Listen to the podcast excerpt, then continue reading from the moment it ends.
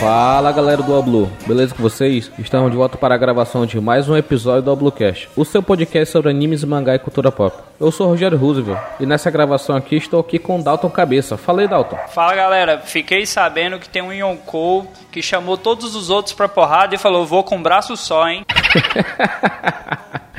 esse, esse é um merda, esse cara aí.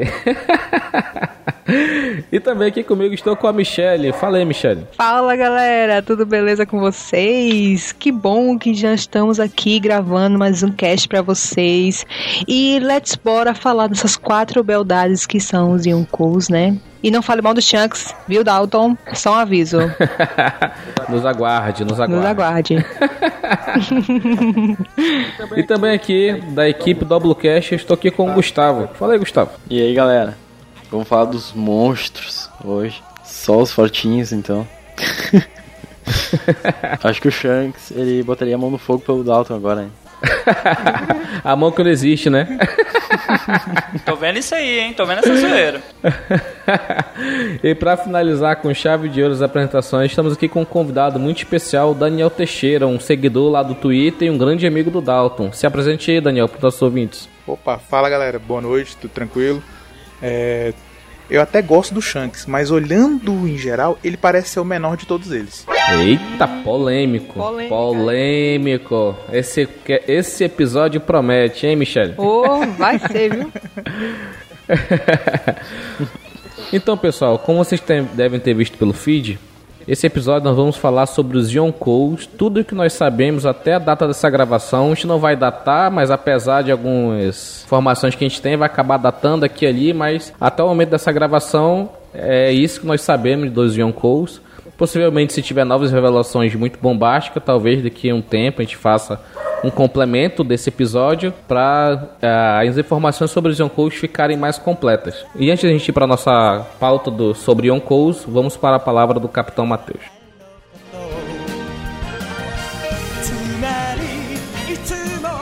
Fala galera! Chegou mais um cast para você aproveitar, se divertir e teorizar com a gente. E como foi dito no episódio passado, a melhor forma de você contribuir para que o Oblu continue com todo esse conteúdo é através do Padrim. Entre no site www.padrim.com.br barra contribua e venha fazer parte do QG você também, essa grande família a qual eu amo muito. Se inscreva no canal All Blue no YouTube e acesse o site www.allbluevr.com e fique por dentro de todas as novidades. Conheça também meus outros projetos, a minha banda The Wolfstorm e meu mangá La Basura! Deixe sua classificação do podcast no iTunes, dando suas 5 estrelas ou quantas você achar melhor. Isso ajudará muito para o crescimento do nosso podcast.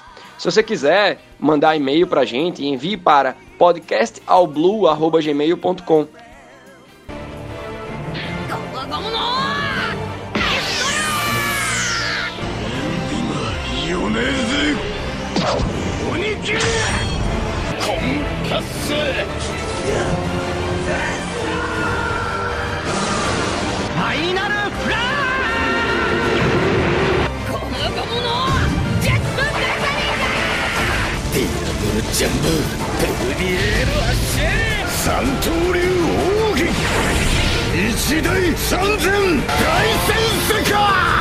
Ao Bluecast.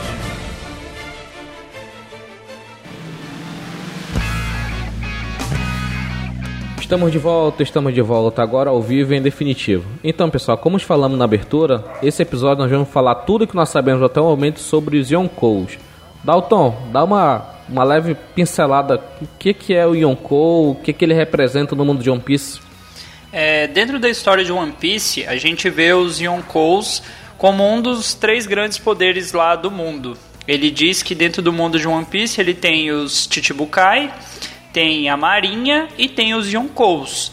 Os Yonkous, eles são é, pessoas bem poderosas, com tripulações assim bem conhecidas e cada um tem um território que ele controla. Basicamente seria esse um Yonkou, uma pessoa que domina um território e por ter um poder inigualável ele ganhou esse título. Como o Dalton bem disse, existe a questão dos três poderes dentro do mundo de One Piece, que são os Chichibukais, a Marinha e, e os Yonkous. O que, que eles fazem? Eles fazem uma balança de poder. Então, se os Chichibukais estão em menor número, então eles eles, a balança de poder fica desequilibrada e pende mais para os Yonkous. Porque o Chichibukai e Marinha a gente pode pensar que são um grupo que é parceiro ao mesmo tempo não é, entendeu? Porque os Chichibukais, como a gente já bem falou no nosso episódio sobre os Chichibukais, eles são sete piratas que foram tiveram suas recompensas congeladas e eles podem continuar fazendo suas piratarias com o aval do governo mundial. E a Marinha é o rosto, né, do governo mundial para as pessoas comuns e para combater pirataria. E os Yonkous é o lado completamente pirata da situação. E os Yonkous são extremamente poderosos, são pessoas incríveis em poder. Então, a gente vai falar aqui bastante sobre os Yonkous, vamos tentar teorizar algumas coisas, que tem muita coisa para falar e teorizar. E se você quiser saber mais sobre Chichibukais e Marinha, veja os episódios passados que já estão no feed. Eu acho curioso também dessa balança de poder que houve um contato do Shanks com o Kaido, né? E Sim. nessa época a Marinha ficou apavorada. Então é como se dois Yonkous juntos fossem muito além do poder da Marinha, ou além, num ponto que eles pudessem, né, ter dificuldade. Se a gente fosse trazer pro nosso mundo, vamos pensar que os quatro imperadores são os, tipo os quatro, quatro reinos foda que já existiu na face da Terra, vamos dizer assim. Portugal foi um, Espanha foi outro, Estados Unidos e União Soviética. Então, em cada momento, esses impérios eles dominaram o mundo, né? Sem contar a Inglaterra, que tinha a maior esquadra de superfície e tal, em todos os tempos, né? Que até hoje. Mas só que, o que acontece? Se dois desses se, se ajudam, imagina o cagaço que todo mundo nos outros países iam, iam estar. É a mesma coisa que dois Yonkous, entendeu? Imagina o Shanks e o Kaido, dois caras inigualáveis, parceiro, unidos, entendeu?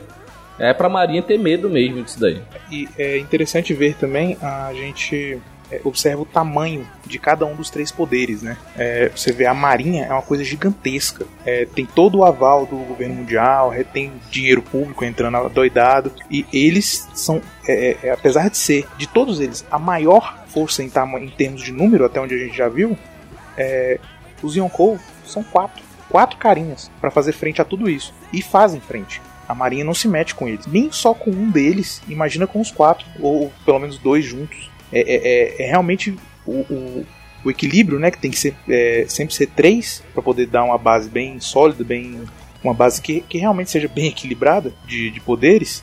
Você tem é, um deles com- quatro caras, quatro nomes, o outro com sete nomes e o outro que é todo o poder mundial, todo o poder público, do, todo o governo do mundo, do mundo de One Piece, né?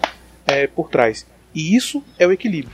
4, 7 e todo o resto. É impressionante ver É. o quanto que os Yonkous são poderosos mesmo. Isso é, é porque, tipo assim, a Marinha, vamos pegar assim, tem muita gente, é, é quantitativo, né? Diferente dos Chichibukais e dos Yonkou, que são qualitativos. Aquela coisa bem pega, né? Vale muito mais qualidade do que quantidade, entendeu? Então, os, os quatro Yonkous, eles são, eles por si só são inigualáveis, são fortes pra caramba, mas também eles têm uma tripulação que, vamos dizer assim, eles têm uma tripulação à altura, entendeu? Não é qualquer gato pingado, não é qualquer fuleiragem, não é qualquer piratazinha de merda que entra numa em uma tripulação de Yonkou, entendeu? Então eles mantêm esse poder inigualável porque eles vão recrutando novos grupos piratas, tipo o Barba, Ne- o Barba Branca, que pegou toda a tripulação do- dos piratas Spades, do Ace. O capitão e, tru- e a sua tripulação. Então eles vão recrutando piratas realmente fortes para poder manter esse poder cada vez maior, entendeu? Eu vou facilitar a vida de todo mundo e vou fazer a comparação mais prática. Imagina que os Yonkous, cada um tem uma arma nuclear, enquanto a Marinha tá lá usando pistola, e você tem os Chichibukais que tem metralhadoras. Ou seja, os Yonkous, eles podem destruir o mundo de One Piece? Talvez. Eles vão fazer isso? Ainda não sabemos. A Marinha tem como evitar? Pode até tentar, mas eu acho que não consegue. Não, tem muita coisa da Marinha ainda aí, tem um Kong e tal, tem muita coisa que, sei lá, tem os poderes sim, mas só que não são. Talvez, acho que se os almirantes lutassem, a gente poderia ver alguma coisa, mas até lá a gente só fica no campo das teorias. E pra gente continuar aqui na nossa pauta, que a gente já fez um, um devaneio muito grande aqui, o que a gente, pô, falar de One Piece é isso, a gente fica teorizando muitas loucuras, fica dando alguns tentar explicar de uma, uma forma bem mais palatável. E vamos tentar aqui falar o que, que é o Yonkou. Michele, a gente já falou aqui que são quatro pessoas, mas fala pra gente o que, que é o Yonkou. O Yonkou é literalmente quatro imperadores, como a gente já sabe, né? São quatro capitães notórios e os mais poderosos no mundo de One Piece, de acordo com o governo mundial, né? Mas é, eles não são nem aliados e nem inimigos uns dos outros.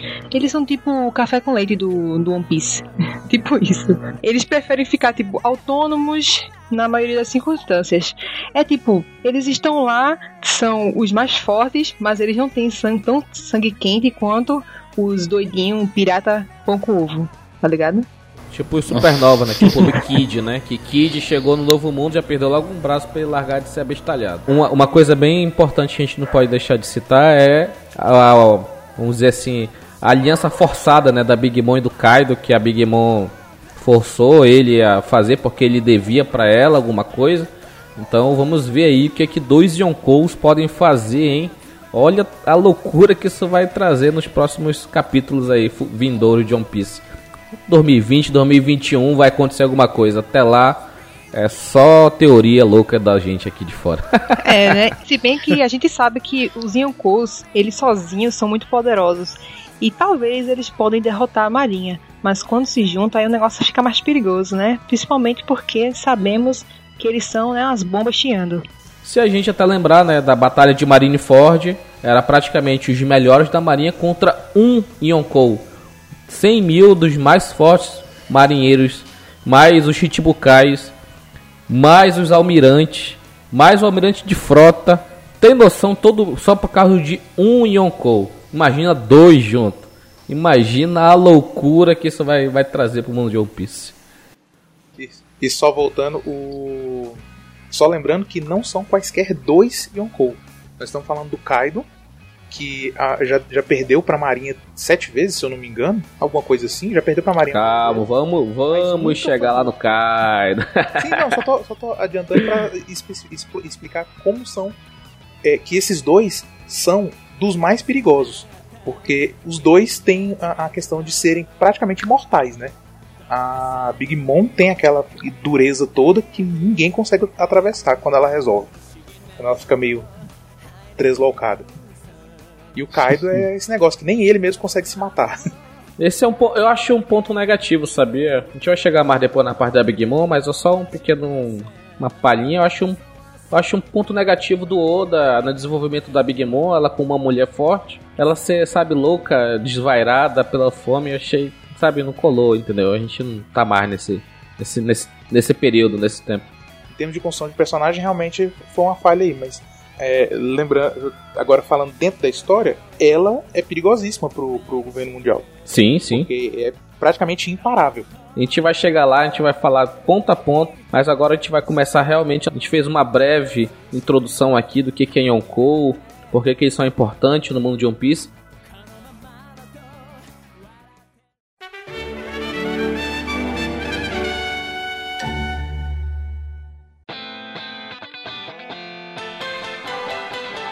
E agora nós vamos falar, enfim, dois Yonkous, começando pelo Shanks. Uh!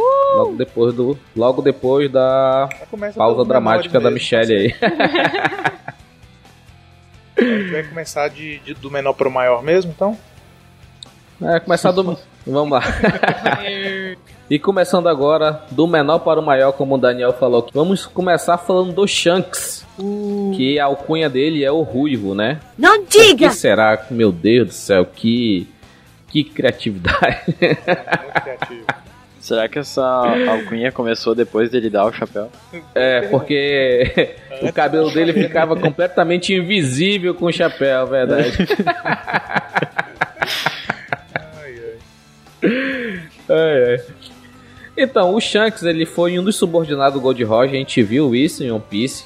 Ele era um aqueles pirata iniciante, né, que não tinha muita coisa para apresentar e ele teve que se desenvolver, né, ao, ao longo da, da, da estadia dele no navio. E ele se provou, né, um excelente espadachim, ele era muito amigo do Bug. Por ele ser amigo melhor, do Bug. melhor pirata de One Piece, Bug. Sim, o Bug com certeza é, vai ser o rei dos piratas, ele que vai ser ele. O Bug é o Mr. Satan de One Piece.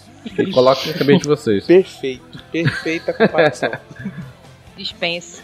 E o Shanks, por ser amigo do Bug, a gente viu em Marineford que o Bug brigando com ele, é uma coisa muito engraçada porque o Shanks, ele já era Yonkou na época que ele estava no East Blue, e a gente teve um pequeno debate sobre isso no Roger Cheiradão 2, que o Shanks já era Yonkou e, sabe, perdeu o braço, enfim, isso é uma coisa que não dá para explicar. E nesse período que ele perdeu o braço, ele incentivou o Luffy a ser um pirata, deixando o chapéu com ele.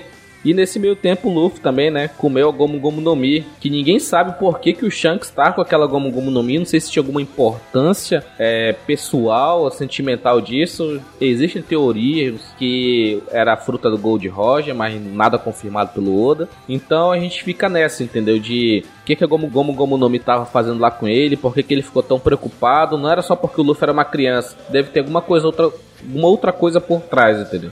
Da toda aquela reação que ele teve. O que, que vocês acham? Olha, eu acho que, assim, o lance da fruta, ele não ter comido de imediato, tanto que a fruta acaba indo parar nas mãos do Luffy, foi porque, querendo ou não, ele é pirata. Tem o lance da Akuma no Mi, o cara caiu na água, perdeu o poder ali, tipo, ele ficar fraco.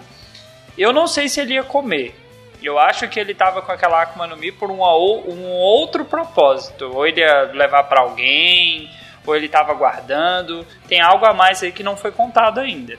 Ele ia mesmo vender, né, no, no, no mercado e tal, tá é, juntando recursos, quer que seja, pra, talvez passar para um dos subordinados, para poder fortalecer o bando, não sei. Realmente a, a questão dele não ter comido a Gomu Gomu no meio assim que encontrou é, é, é, deixa um mistério bem grande no ar sobre o que, que ele queria, qual é o real, o real objetivo do, do Shanks na, na, história inteira, né, na verdade. E a gente teve um pequeno debate sobre o Shanks perder o braço dele sendo um Yonkou, sabe? É muito estranho isso e isso aconteceu recentemente na gravação do Momentos Emocionantes de One Piece 2, que foi o último episódio. Então, isso foi, sabe, uma coisa que não dá para aguentar. Talvez é, ele tenha trabalhado e estudado que nem o, o Teach tenha trabalhado a fruta, tipo, estudado o que, é que ela poderia fazer, as evoluções e tal. Por isso é que ele estava com ela e queria vender para alguém ou dar para alguém da, da tripulação. Por isso que ele confiou tanto no Luffy que ele tinha capacidade de evoluir a fruta do jeito que ele tinha imaginado. Eu acho que ele ia trocá-la por bebida. ele não é o Zoro. Mas é quase que um cachaceiro planta, talvez mais. É. E continuando aqui sobre o Shanks, a gente sabe muito pouco, né, sobre o estilo de luta do Shanks, mas a gente já viu informações dentro do, do anime, do mangá, que ele era um excelente espadachim, nível do Mihawk, então que eles, quando eles eram mais jovens, né, eles, antes do, do Shanks perder né, o braço no East Blue, eles tinham, eles tinham combates frequentes, entendeu? Ou seja, o Shanks, ele com espada, com dois braços, é claro, né? Ele conseguia manejar a espada tão bem quanto o melhor espadachim do mundo. Então daí a gente tem um nível de a gente tem um pequeno parâmetro, né, de comparação do poder do Yonkou, entendeu? O cara que consegue bater de frente com o melhor espadachim do mundo. Ele é um Shichibukai, mas não tá no nível do Yonkou, entendeu? Mas o mesmo ele sendo um Shichibukai teoricamente com um poder mais baixo, ele é o melhor espadachim do mundo, então não tem nada que nenhum espadachim, teoricamente, poderia derrotar ele até aquele momento. Então existe somente esse. Esses embates deveriam terminar como um, um empate técnico, entendeu? Eles eram tão bons, assim como foi o, o Vista lá da, da espada floral, né? Então ele. É a mesma coisa aconteceu, eles duelando lá e. Tá bom, eu tenho que fazer minhas coisas, tenho que fazer outras coisas, vai lá que eu vou pra ali. Então é, eu acho que terminava assim também esse, esses embates. E o nome da espada do Shanks, né, foi revelado pelo em SBS, que é Griffon, né, que no inglês, né, e em português é o grifo, né, que é aquele animal mitológico, né, que na Grécia diziam que os grifos eram usados pelos deuses como guardiões e eles eram criaturas fortes e ferozes que assustavam as pessoas que queriam fazer alguma coisa. O grifo na mitologia é um guardião de alguma coisa. Então, o que que é que o Shanks é guardião? Guardião de Elbaf, de One Piece, de Laftel eu tenho um conluio com o Gorosei. O que, que vocês acham? Ele é vilão ou ele é mocinho? Porque a gente viu recentemente que o Shanks se encontrou com o Gorosei no meio da reveria. Então tem um ar de mistério, né? Por cima do Shanks. que a gente só fica teorizando, porque esse puto aparece no início do mangá, aparece Marineford no Reverie. É uma diferença de uns 400 capítulos para cada aparição que ele faz. Então, porra, é difícil até teorizar esse cara, esse maldito. Olha, a primeira coisa que eu tenho para falar é que se aparecer algum espadachim que use mais que 30% do seu poder, talvez ele consiga enfrentar o Shanks. Não vou dizer qual é, para não dizer que eu sou tendencioso nesse podcast. mas, não, mas falando sério, mas, vamos falar dessas possíveis perguntas aí. Que, o que que ele guarda? De que que ele é o guardião? Ele tem... Do, do Hold Poneglyph? Tá. Será que ele é guardião também do Hold Poneglyph? Eu acho que ele tem um conluio aí com o Gorosei. Isso aí naquele no mangá para quem tava lendo ficou estranho.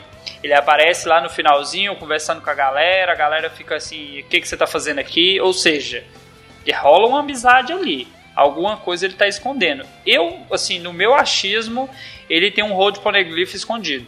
Ele tem. Algo, algo ele tá escondendo que é muito importante para chegar em Laftel. Porque até por, pela construção da história, pelo fato dele estar tá, assim preocupado com o fato do Luffy estar tá crescendo como rei dos piratas, vai chegar um momento que ele vai falar pro Luffy, olha, eu tenho aqui o que você precisa para chegar lá. Aguardem. Não, mas ele tem um Road Poneglyph, né? Ele tem um, né? Cada Yonkou tem um, né? Certo? Na verdade, três Yonkous tem, né? Que um tá perdido. É o, Shan é o Shanks, Kaido e Big Mom, né? Cada um tem um. Tem um que tá perdido. Eu não concordo com essa teoria que o o Shanks tem esse poneglyph perdido aí, esse rol de poneglyph perdido, porque escuta nosso episódio sobre Chichibukais, você vai saber por que, que o bug é que vai ter esse rol de poneglyph. Não, não, não deixe de escutar esse episódio que vocês vão saber o porquê. Tá. E voltando. Se tá com o bug, tá com o Shanks, porque é, o Shanks consegue enganar o bug muito facilmente e pegar o que ele quiser. Agora, Michelle, o que, que você acha? O que, que ele guarda? O Shanks é a chave para o final de One Piece. Porque não é possível. Porque não é possível, minha gente. Peraí. Ele tá. A gente tá aguardando aquela bendita batalha entre Shanks e o Luffy. Não é possível que ele não seja a chave, a peça, a última peça do quebra-cabeça para terminar essa, essa coisa. Esse anime de um ano, de uma vida, no caso. Não falar um ano, nada a ver. Esse anime de uma vida de 10 mil episódios. Batalha? Entre o Shanks e o Luffy? tem que ter. É isso que a gente tá esperando. o Shanks é o Shanks é o, a chave pro final de One Piece porque ele vai morrer por Baba Negra e o Luffy vai despertar a Akuma no Mi nesse momento. Aí a gente vai saber. Por que, que ele é importante? Só pra. Porque ele foi importante quando perdeu o braço. Depois ele parou uma guerra, sabe Deus lá como, e depois ele vai morrer. Simples, né? Tá aí a importância do Shanks na história. Shanks vai morrer, não. Ele já é um fantasma. Pensa só. Do nada Eita. ele aparece lá em Marineford. Do nada ele aparece lá com o Gorosei. Esse cara é um fantasma. Só pode. tá certo. Então, o que eu acho? Eu acho, eu acho por ele estar tá com o Gold Roger naquele período, o pessoal fala: não, ele não sabe que é One Piece. Tenho certeza que ele sabe que é One Piece, ele já foi em Laftel. E eu, acho que esse Conlu com o Gorosei eu acho que é mais uma forma de proteger o mundo se ele tiver algum, algum conluio com o Gorosei, entendeu? Tem alguma coisa em Laftel que, além da história, né? Tem alguma coisa em Laftel, tipo lá, alguma Akuma no Mi, alguma coisa que tem que ser protegida de alguma forma.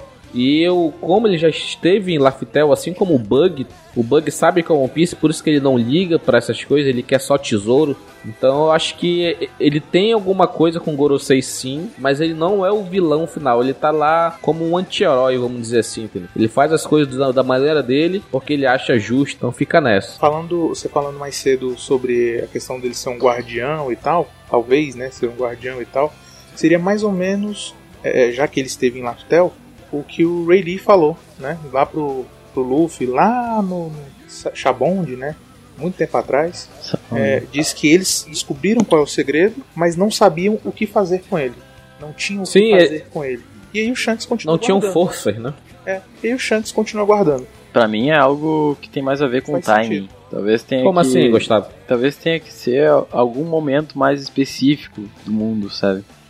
Então por isso que o Shanks pode guardar isso e fazer esse jogo duplo, porque o, o vilão, no caso, seria o governo mundial, né? Vamos dizer sim, assim. Sim. Então ele faria esse jogo duplo já ajudando os piratas possíveis que poderiam fazer o que eles não puderam fazer, que seria o caso do Luffy, porque a época é outra, talvez. Acho que não foi só a, a doença do Gold Roger que impediu isso, sabe? Pode ter sido mais a questão do, do tempo do mundo, vamos dizer assim. Eu entendi, só que eu acho complicado porque o, o Shanks, ele. para ele fazer isso, né, auxiliar outros piratas, mais pessoas teriam que ter, ter a, a, uma ligação semelhante à que o Luffy tem com ele. Sabe? A gente só vê até agora ele ajudando o Luffy. Então, assim, é muito complicado. Tudo bem, ele apostou um braço no Luffy, né? Mas é muito estranho alguém que está aguardando o momento. É o que, é o que ele é, diz, né?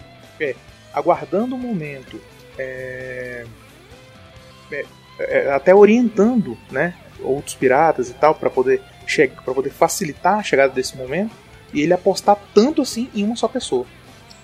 Acho estranho. Sim. Outra Sim. pergunta que eu quero deixar aqui pra, pra bancada. Será que o Shanks, ele tem conhecimento do Insamar? Quem é o Insamar na fila do pão? Eu acho que tem é. sim. Pra ele estar tá tão perto assim do Gorosei, provavelmente ele sabe quem é Insamar. Tanto que. Concordo com a Michelle. Não é? Eu acho isso, porque não é qualquer um que chega lá e mostra a cara a tapa, entendeu? Ele tem que ter alguma ligação, alguma coisa, algum contrato, alguma coisa assim, não sei. O que vocês acham? A gente tem que lembrar que em, na saga de Dressrosa, o do Flamengo disse que conhece o segredo do Tesouro Nacional do governo, né? E até agora a gente não ah, sabe o que é esse Tesouro Nacional.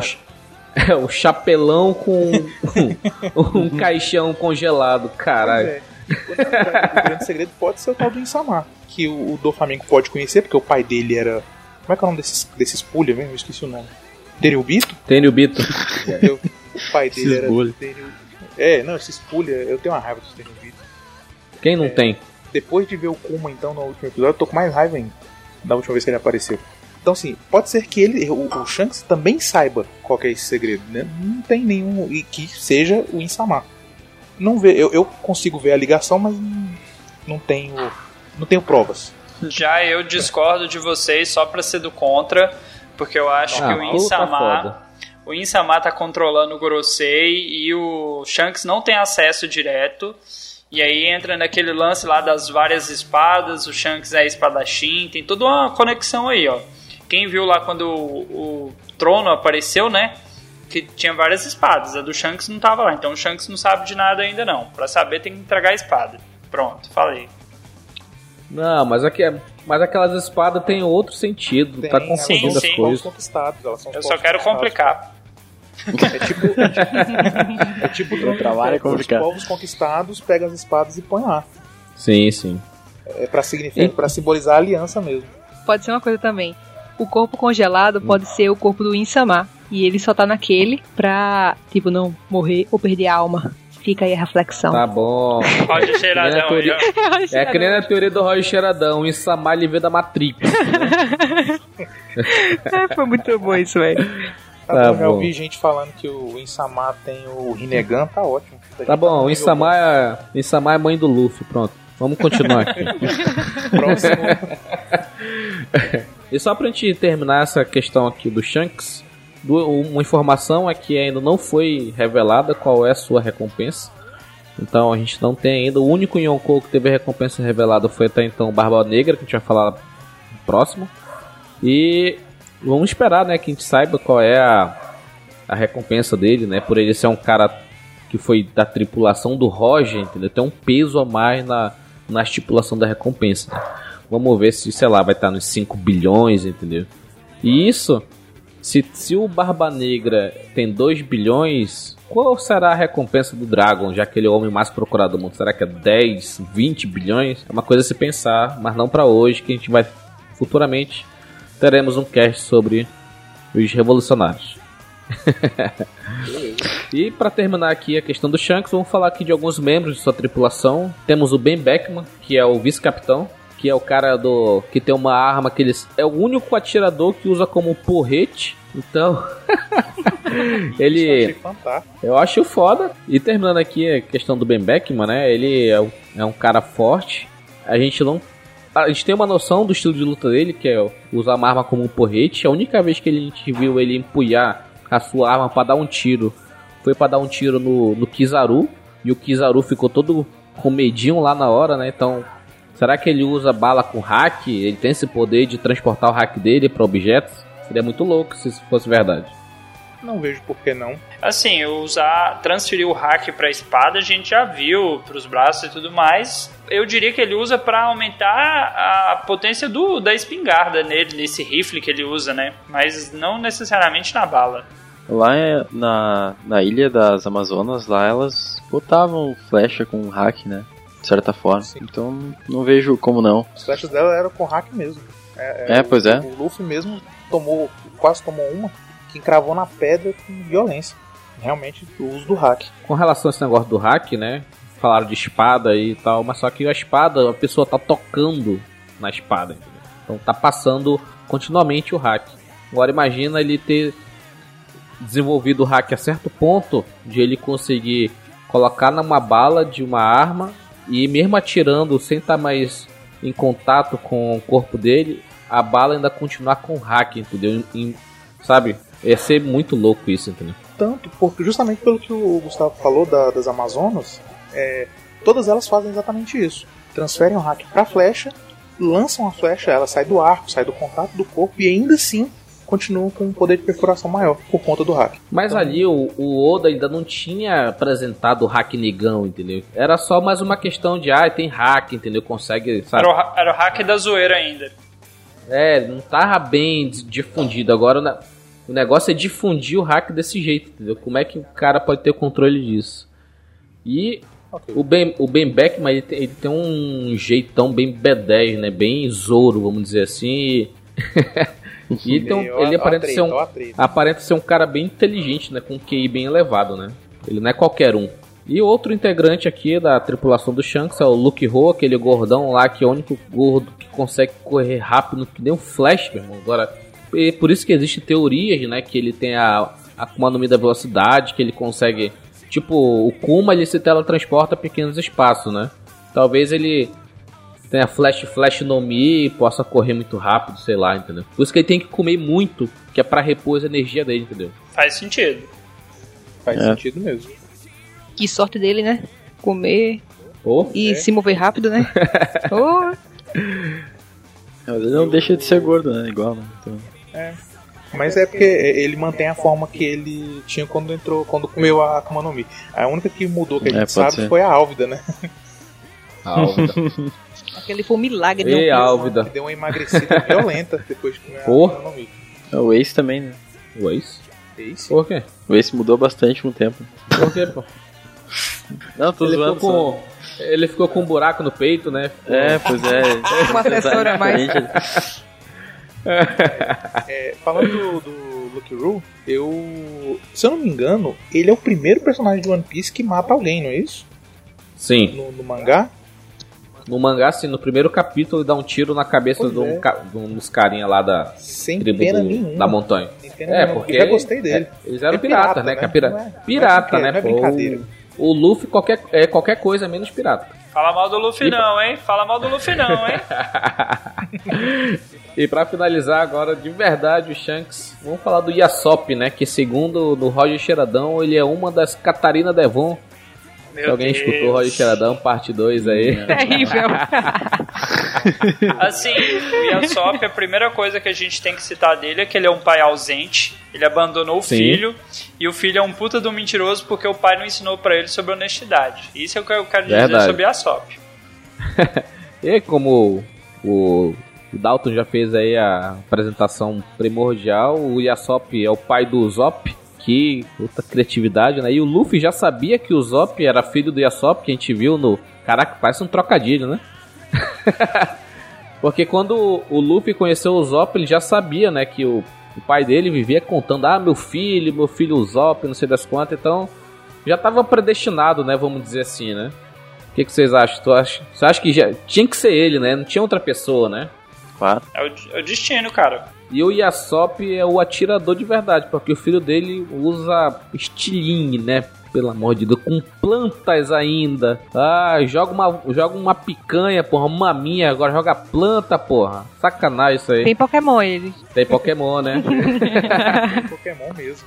Existe a teoria, né, que quando a tripulação do, do Shanks toda morrer, né, o Zop vai pegar a arma do pai, né, e vai realmente virar um atirador, né, com a arma do pai. Não vai nem Seria saber lindo, usar. né, mas e ao mesmo tempo muito triste. Nessa teoria você vai, vai falar daqui a pouco que o Zop é adolescente, igual o Cavaleiro do, do Zodíaco, que todo mundo ali é adolescente, quando ficar adulto vai ficar fodão, tipo o Sanji vai ficar tipo o pai dele. É, eu tô sentindo que vem isso aí, hein? É, né?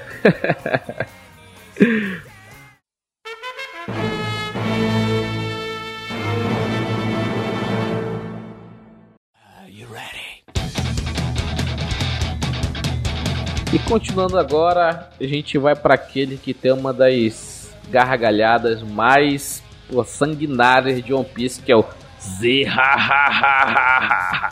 Vocês já puderam saber pela essa minha imitação pífia de merda, que é o Macho de Tite, o Barba Negra, né, cara? Que, porra, falar o que do Barba Negra, né? Derrotou o bosta do Ace, sabe? Uma foto com uma facilidade, né? Porque o Ace era um acomodado com a sua Akuma no Mi, infelizmente. Era um cara muito forte na infância, hack do rei, tudo isso. Mas se deixou levar pela Akuma no Mi, né? O Barba Negra, né? Ele era um. Pelo que eu entendi vendo o anime, ele é um das. um dos tripulantes originais, né? Da tripulação do Barba Branca. É, isso é uma coisa a se lembrar. E ele sempre foi naquele, sabe, por debaixo do, do radar, entendeu? Ele é um membro forte que ele mesmo não sendo assim tão conhecido, que ele, a, a, recompensa anterior dele era zero, porque ele passava tão abaixo do radar como qualquer um, qualquer bosta, porque a tripulação do Barba Branca tem muita gente lá dentro. Então ele podia ser qualquer um lá dentro e, e ele é um dos membros originais, entendeu? Foi falado isso quando o Ace foi indicado para ser capitão da segunda divisão e ele foi falar lá, olha, você, você é um dos membros originais e tal, não sei o que. Falei, caraca, o Barba, Barba Negra ele passou anos, né?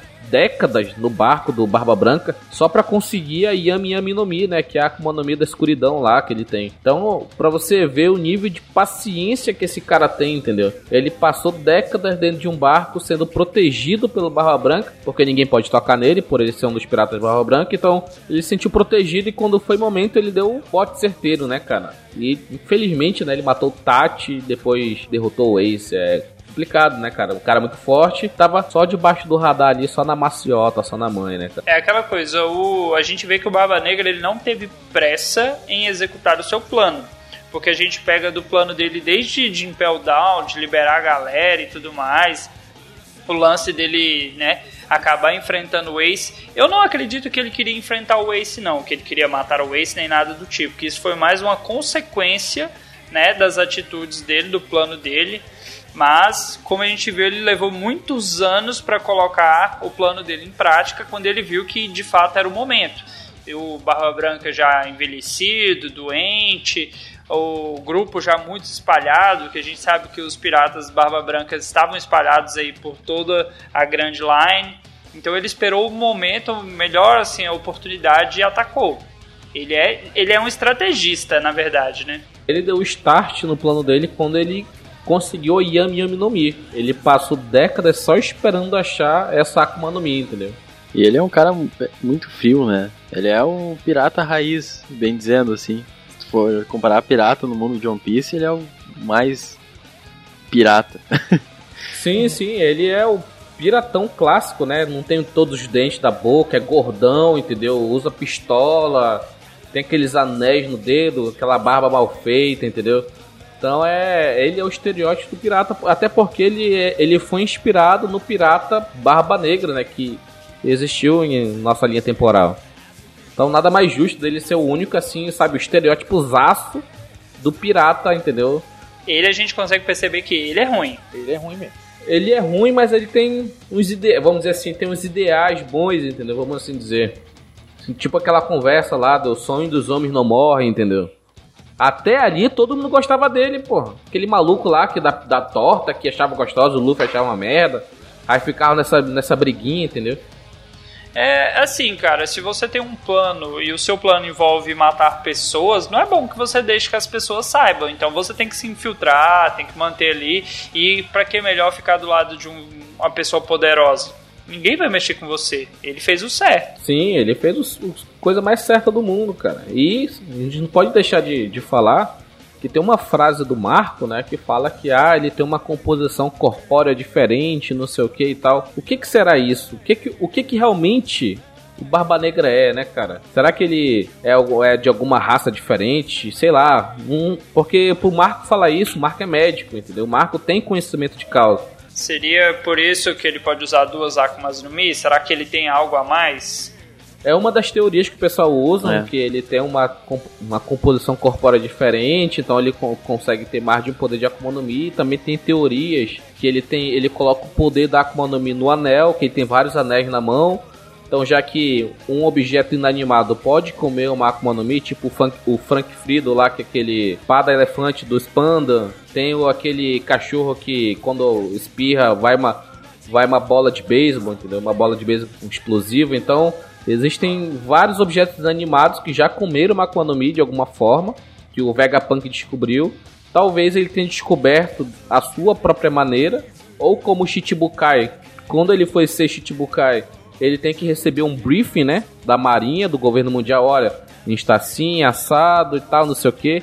Então ele deve ter ficado sabendo como e testou a teoria dele roubando a Gura Gura no Mi do Barba Branca, né? Então hoje ele tem Yami Yami no Mi, que é a fruta da escuridão, e ele também é detentor da Gura Gura no Mi, que é a fruta do terremoto. Então, esse realmente é um cara que tem o poder de destruir o mundo, né, cara? É, é muito foda o Barba Negra. O Barba e... Negra é foda demais. E isso de roubar a fruta é algo que ele inventou, né? Na obra até então ninguém sabia que era possível. Ele ir Sim. lá e pegar a fruta de alguém. A gente sabia que quando a pessoa morria, a, a fruta nasceria em uma árvore próxima. Eu diria, eu diria, Gustavo, que isso daí é um dos poderes que a Yami Yami no Mi permite. Porque Exatamente ele tira ele tira o poder da fruta, ele tira ali a, né, essa Akuma no Ele Mi. suga, né? Não é uma Sim. coisa assim, ah, ele foi lá e aspirou, tirou a energia, não. Ele tira a fruta. Então, assim, eu acho que isso é um poder, o lance da escuridão absorver tudo, né? Que uhum. a Yami no Mi permite a ele. E. A Yami, a Yami Yami no Mi, ela é uma fruta extremamente poderosa. Mas ela não é a mais poderosa. É, minha opinião, claro, né? E ela tem uma fraqueza muito severa, que de todas as. as. Ah, como é que é o nome? Akuma dela, do. Não, das Akuma no Mis do, do tipo dela. Zoa. Zoa não, é. Não, ah. Zoa é. Paramécia. Não, não, é, é Logia. É Logia, Logia isso. De todas as Akuma no Mi do tipo Logia, ela é a única que permite que o usuário mantenha a forma sólida. As e ainda recebe e recebe E ainda dano... recebe duas vezes mais forte. Exatamente, recebe o dano todo duas vezes mais forte. Então, assim, se ele escolheu essa fruta com essa fraqueza imensa, tem algum outro motivo. Cara, sim, esperou, sim. esperou décadas para isso. Então, eu, eu, eu vou na teoria de que a Yami Yami no Mi tem como um efeito colateral, vamos dizer assim, o, o aceitar um poder secundário. Eu, não, eu mas acho. olha só. Por que, que eu não concordo com o Dalton no sentido que é o poder da, da Yami Yami no Mi é que consegue sugar as Akuma no Mi. Porque o, o, o, Jesus lá, ele não foi crucificado de One Piece, ele tentou matar o, o Luffy, entendeu? E ele tava com. Ele queria matar para roubar a Akuma no Mi. O Barba Branca, o Barba Negra não estava lá. Como é que ele ia, como é que a Yami Yami no Mi ia fazer? Wi-Fi é por 4G? Como é que é a parada? nesse caso aí não seria a Yami Yami no Mi. A, a gente viu em Punk Hazard. Não, tipo, Sim, quando o cara morre, a fruta vai pro fruto mais próximo que tem. Exatamente. Ele, ele tava com uma sacola de fruta atrás, entendeu? Exatamente. Mas não é. estava andando. Então não é. Não é, é nesse não, caso, não é poder é da Yami Yami, entendeu? Sim, é outra coisa. É o, mas Sim. não é o único. Nada mas aí, que as duas coisas aconteçam.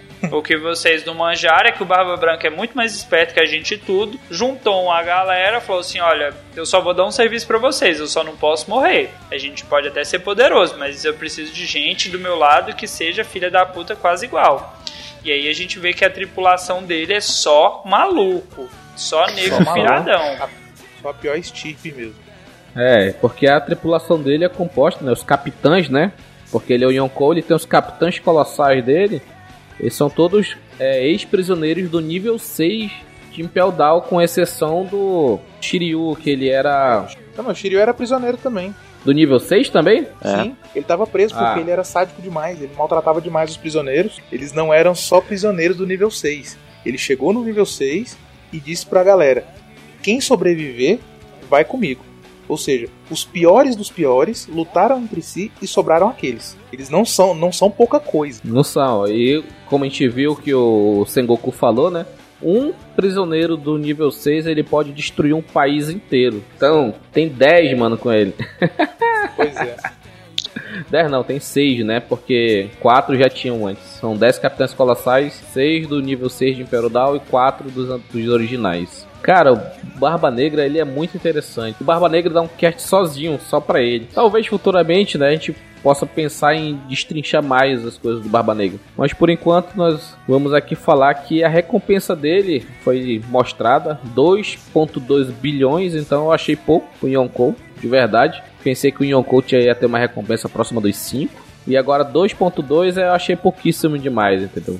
Apesar de todo o mal que ele vem fazendo, matando outras pessoas a por causa da Akuma no Mi. Ah, é pirata, pirata matando pirata, beleza, mas tá matando para conseguir isso. Ele roubou todos os territórios do Barba Branca porque ele já sabia onde era, onde que tava, onde como é que ele poderia fazer, porque ele era membro, né? Então, e ele ganhou do Marco na, na guerra do acerto de contas. O Marco foi pra cima, perdeu, infelizmente.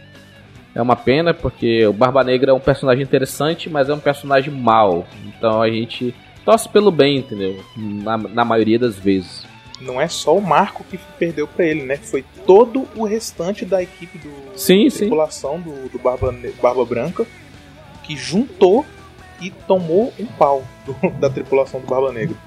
sobre a Yami Yami no Mi, que talvez ela absorva os danos de ter uma segunda Akuma no Mi. Tava pensando sobre isso, acho que pode ser até viável. Mas como assim? Tipo, ela não é uma fruta da escuridão. Talvez a segunda Sim. a segunda Akuma no Mi, os danos dela sejam entendi, de Akuma no. Mi. Então, essa segunda essa fruta dele absorva todo o dano que uma segunda traga, entendeu? Sim, sim, entendi.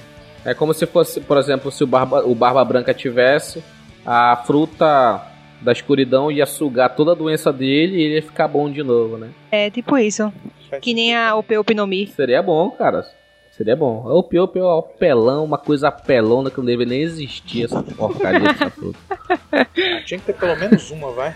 Pô, já tem a da, da, da que é fruta da, da, da cura lá, pô. Essa é boa. É verdade. É, é uma merda. Essas frutas não tinha que existir, não. Ela só é ruim porque tem que chorar pra isso, né? É. Ai, nem me lembre. e vamos falar aqui um pouco dos membros né, da tripu- da tripulação do Barba Negra. Como eu falei anteriormente, tem o Jesus Burguês, que ele fazia parte da burguesia. Ele é um ex-lutador de luta livre, né, possui grande força física e tem a capacidade de usar o hack do armamento e de pegar um cacete do sábio da forma mais vergonhosa possível. Com ataca bonita, hein?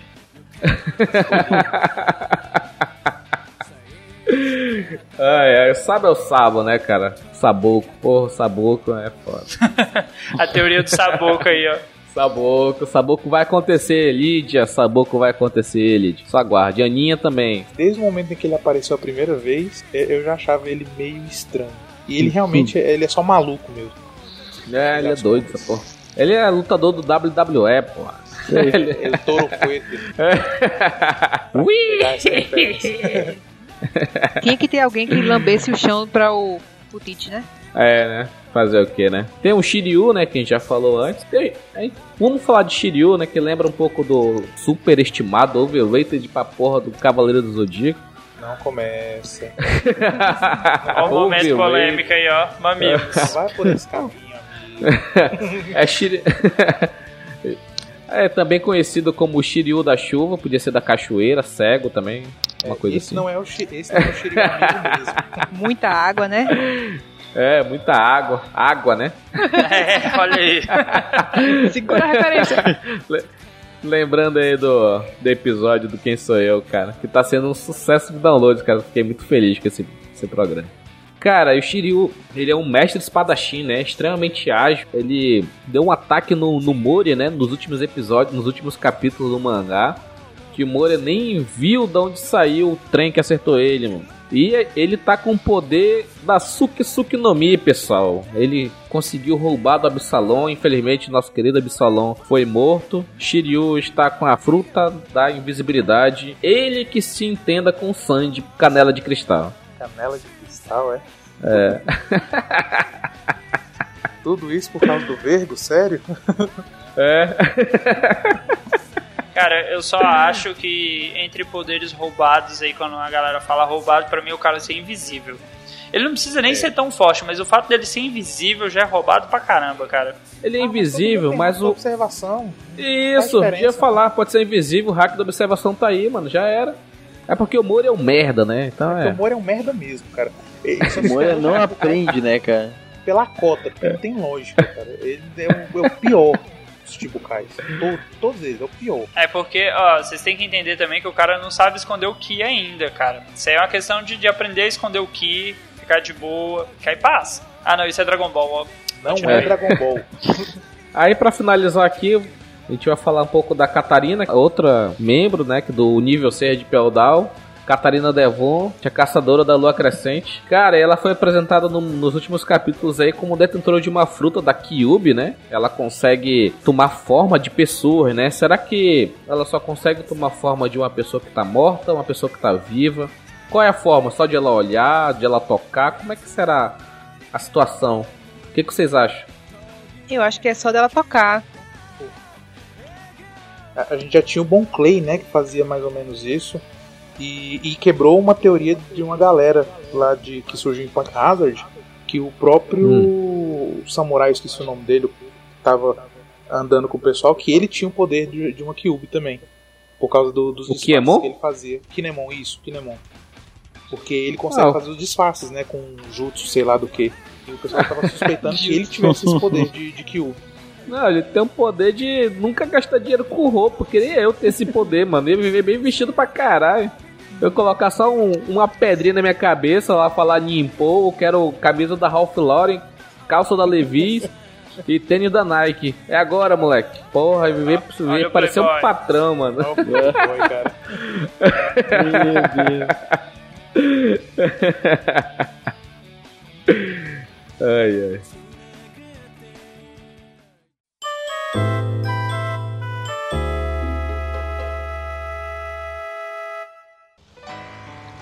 E continuando com o nosso próximo Yonko é a famigerada Charlotte Linin, a Big Mom. Michelle, é seu momento de brilhar. Uma mulher forte falando de outra mulher tão forte quanto. Fala aí, Michelle. Eita, que responsabilidade, hein? Vamos lá. Gigante. Gigante? Gigante, literalmente. Caraca, eu, ju... eu juntei gigante com grande. Caralho, que merda. Olha que eu tô nem... bebeu, hein? Olha que eu tô nem bêbado, cara. Eu bebo, não falo melhor que eu bom ainda. Vamos lá. Vai lá, Michelle. Vamos lá. Começa de novo aí. É, a Big Mom, ela é a, a capitã dos piratas da Big Mom, obviamente. ela é a única mulher entre os Yonkous. Isso é um pouco estranho, porque, né, deveria ser meio a meio. Vamos lá. Ela é a matriarca da família Charlotte, né? Ou seja, vários bolinhos que ela tem aí com seus filhotinhos. Ela é obcecada por doces. Vários tem minha. Ela tem uma creche. Ela tem 60 e poucos filhos. Essa mulher é louca. É 60, é 40 e pouco. Ela é mulher louca, mano. Muito filho, meu Deus do céu. Eu tô com um aqui, pô. Eu tô pux- puxando meus cabelos, meu Deus do céu, às vezes. Eram bem obedientes eles, hein? Isso aí levanta um questionamento, Rogério, que você acabou de falar. Será que a gestação dela é de nove meses? Quantos anos É. teria a Big Mom pra ter esse tanto de filho? E aí? É, por, é porque se tu pegar o Ópera, tem um monte de gente que é, que é parecido, né? Vários O Ópera é um deles. E tem um que é Dectoplus. Ela teve 10 filhos de uma vez. Eu faço uma cachorro, mano. Ela é coelho. Ela teve 10 filhos. Coelho. É um coelho quase, mano. ó, por exemplo, ó, o Katakuri, aquele do fogo lá, o Oven. E o. Tem mais outro. O Daifuku. Eles são trigêmeos, pô. O, teve o, o, o mais velho lá, que é o do, do. que perdeu o braço lá com o Pedro. Aí teve esse- eles três. Aí teve a meninazinha, a narigudinha lá, a Brulé. Pero, esperou. É, o Peros Peros é o que é o mais velho. Depois foi três trigêmeos, que é o Daifuku, o Oven e o Katakuri. E depois veio ela. São os cinco primeiros, entendeu? Acabamos Ela- de descobrir que no cast tem um, um fã da Big Mom que conhece toda a família, já almoçou na casa Sabe dela duas vezes. nome. Convidado pro chá. É, é, o que eu acho bacana dos trigêmeos é que nem é parecido, deve ser três pais diferentes, né? Só, só um comentário aqui.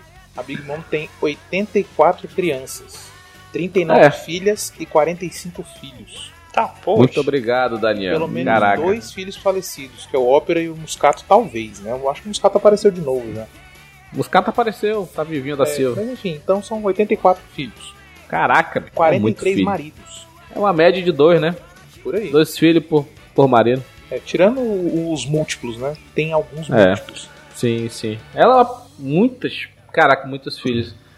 Michele, o que, que tu acha do poder dela? Como que você acha que ela conseguiu esse poder, Michele? Vamos lá. Vamos lá para a parte polêmica da história. Ela tem o poder da Surosuronomi, que é a fruta da alma, e ela adquiriu porque ela comeu aquela mulher lá que eu esqueci o nome dela. A alguém me, me diz aí. Carmel, né? Ah, Mata Caramel. Madame. Madame Carmel. Opa, aí já tem, já tem nome de comida ela. Madre, madre. Madre. É, madre. Enfim, já tem nome de comida ela. Aí pegou, acabou comendo a mulher junto. Caraca. Pronto. Pesadão. É isso mesmo. A gente bota real. Ela comeu sim aquela Madame Carmel.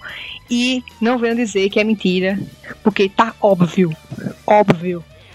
Eu sei que no anime É tentaram camuflar isso aí, mas no mangá Sim. tá na cara. Na Bem cara. claro mesmo. É interessante e ao mesmo tempo é grotesco, né? Porque ela comeu uma pessoa, né? Em seu devaneio, em sua loucura de fome, fome, fome, nessa loucura que ela sempre teve. E tipo, a gente consegue ver que se uma pessoa almoçar, um outro usuário de Akuma no Mi, ela pode absorver os poderes, entendeu? Então a pessoa, ela é uma grande Akuma no Mi que se a pessoa, outra pessoa, sabe, comer, né, assim, lanchar, almoçar, jantar, ela consegue os mesmos, ela absorve os poderes, entendeu? É uma coisa muito grotesca. Que o pessoal não se ligou muito, ah, ela comeu e tal. Então quer dizer que se um gigante, sei lá, a bocanha, o Kizaru, vamos dizer assim, ou o Dias Drake, ele, o gigante vai, vai ser um, um mega tiranossauro Rex, entendeu? Isso é louco. Esse é o Godzilla. Assim, ah, eu acho que da- dos personagens apresentados, assim, dos Yonkous, a Big Mom é uma das mais poderosas. Aparece, eu, eu digo isso não pelo estado atual dela, mas quando mostra ela criança, ela já era da destruição, cara. Ela vai pra ilha de Elbaf e ela simplesmente bate em todo mundo. Ela pega Sim, os gigantes e dá um sacode em todo o mundo. Não teve um falando, não, vem fulano agora que fulano é o mais poderoso da ilha. Ela era uma criança, agora Cinco ela anos de idade adulta, e fez esse estrago todo. ela Sim, adulta sim, é uma cara. destruição só, cara.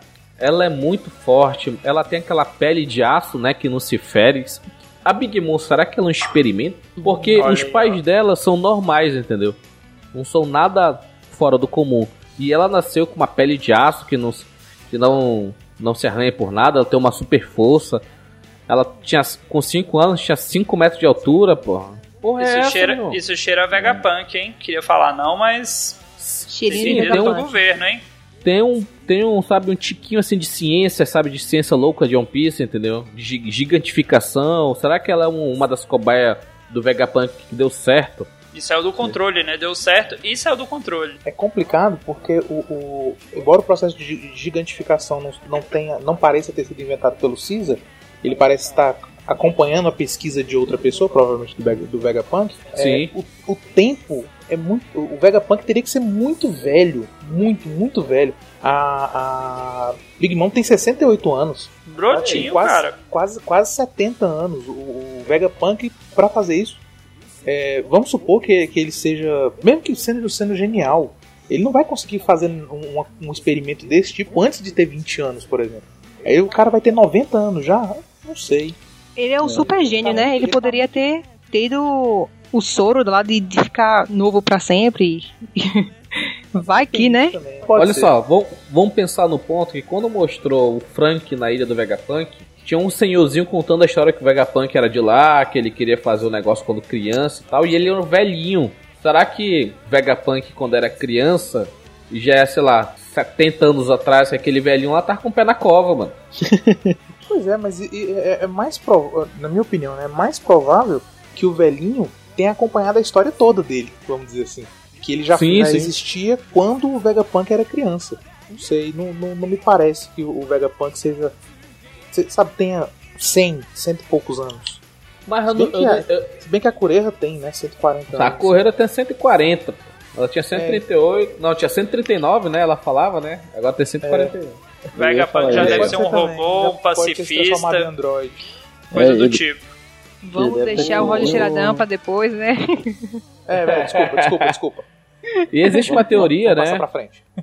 Existe uma teoria que saiu no primeiro Roger Cheiradão, no longínquo ano de 2017, que o, o Vegapunk, ele era um, ele é um dos piratas espaciais que apareceram lá no, no- na história de capa do Enel. Esse aí foi Ah, viajar isso- demais. Por isso que ele é tão inteligente, que ele veio de outro planeta com uma tecnologia muito mais avançada, entendeu? Talvez, pra não você ver Ah, aonde nós até- chegamos, hein? É porque assim, ó, cara, que nem eu falei no último Roger Xeradão, eu admiro muitas pessoas que ficam pensando nesse tipo de teoria, porque são teorias que, por mais loucas que possam parecer, algumas têm um pouco de, têm um pouco de lógica, entendeu? E, e pensar sobre One Piece, você, cara, é, é tipo pensar sobre a vida, mano. Tu vai pensar, tu vai teorizar, tu vai fazer planos e o Oda vai te trollar, no, inevitavelmente. É. É. tipo a vida te trollando, entendeu? O Oda vai te trollar. Sim, isso é fato. E falando da Big Mom ainda, ela tem essa, essa questão do complexo de fome dela, né? Que ela fica louca. E a gente viu no anime que ela fica magra, né, cara? Ela é grandona porque ela come muito e tal. Muito fortinha, né? Muito fofinha. Mas quando ela tá com fome, tá naquele, naquela loucura dela, ela vai emagrecendo. Ela, e aí, quando ela foi ficando cada vez mais magra, ela foi cada vez mais parecendo com a Brulé, né, cara? É verdade. O, o famoso Mas ataque de laricas. o- Sim, sim. Mas isso Puxou no muito. mangá, Por isso no mangá ela tava falando weed, weed, maconha direto. Ela tava querendo, aí ficou clarinho. É.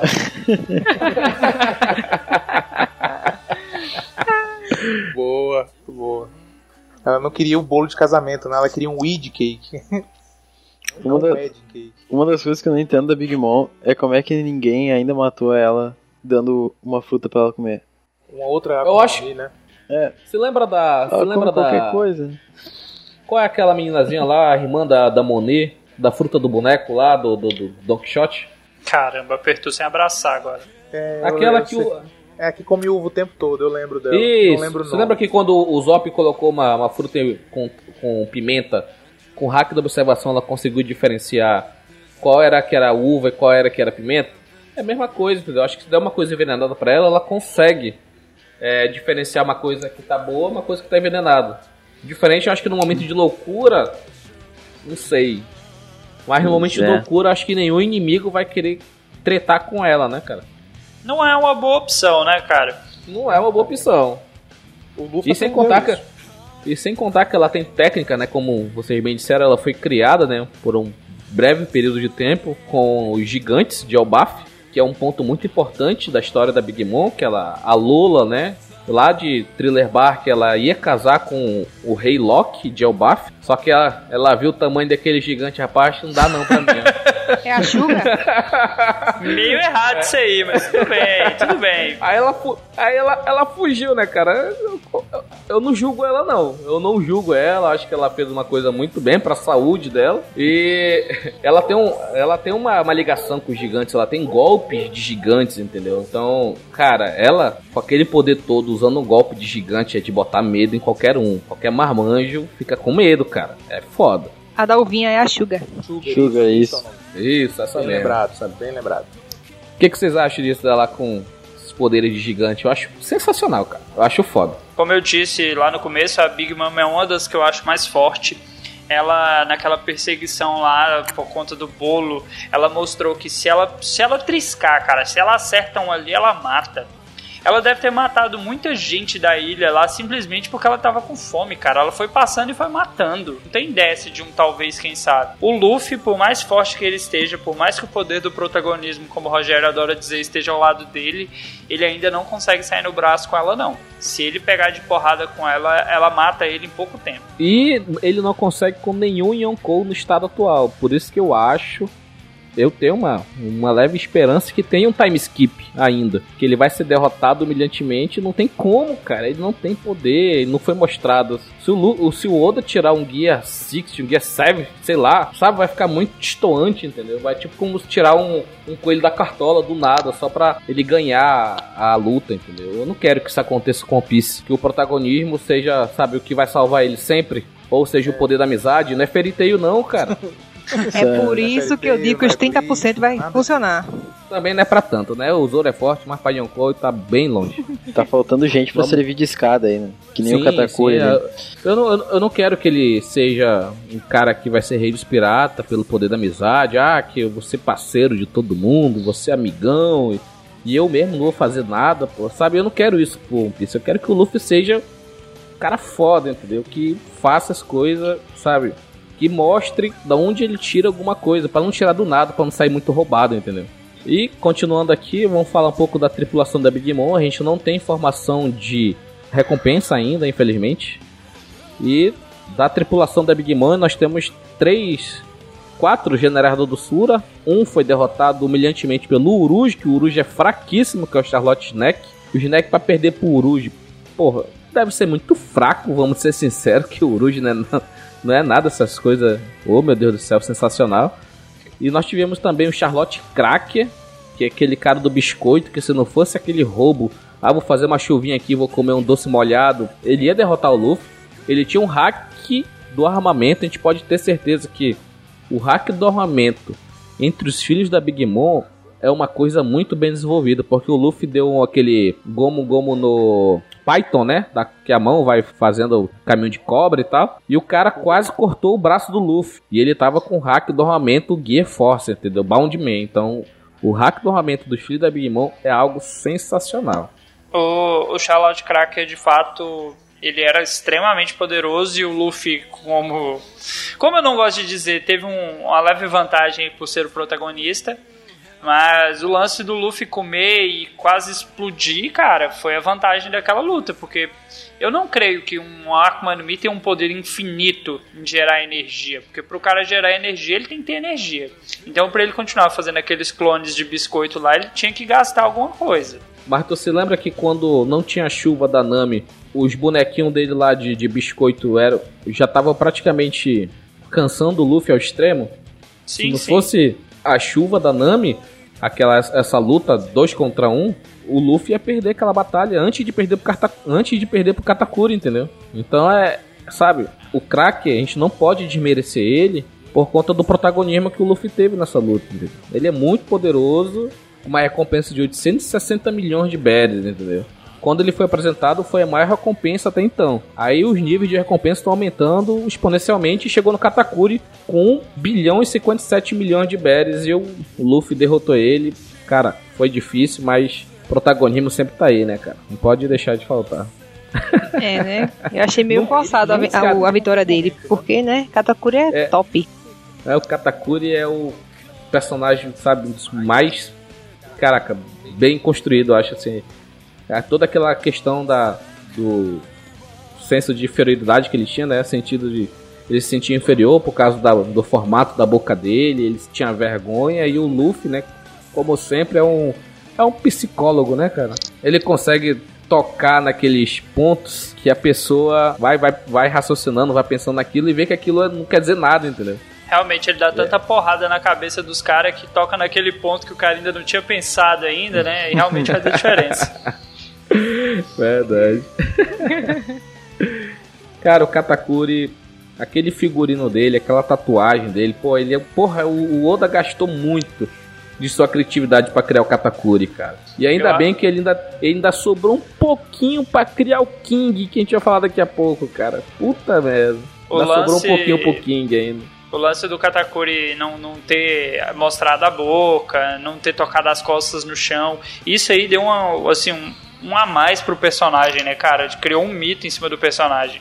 Sim, sim. O mito que foi quebrado e o cara, depois daquilo, ele pensou lá na infância dele, assim, vendo quando ele tava pensando na infância, que ele, ele vivia tranquilamente, entendeu? Com os irmãos dele, com a irmã dele, a Brulé, e não tinha isso. Ele foi criando isso depois com com bullying, né, que, que ele sofreu, entendeu? Pra você ver, né, um cara tão poderoso, tão, sabe, acima de todo mundo, mesmo assim ele era humano o suficiente de ser afetado pelo bullying, entendeu? Apesar de na minha época isso não existir, mas a gente entende que hoje isso é uma coisa bastante importante no desenvolvimento das crianças, entendeu? Então ele demonstrou um pouco disso. Mesmo ele sendo filho da rainha e tal, dos primogênitos, um dos, dos primeiros filhos que ela teve, então, sabe? Tudo isso mexeu na cabeça dele ele cresceu daquele jeito, com aquele mito que o Dal também disse.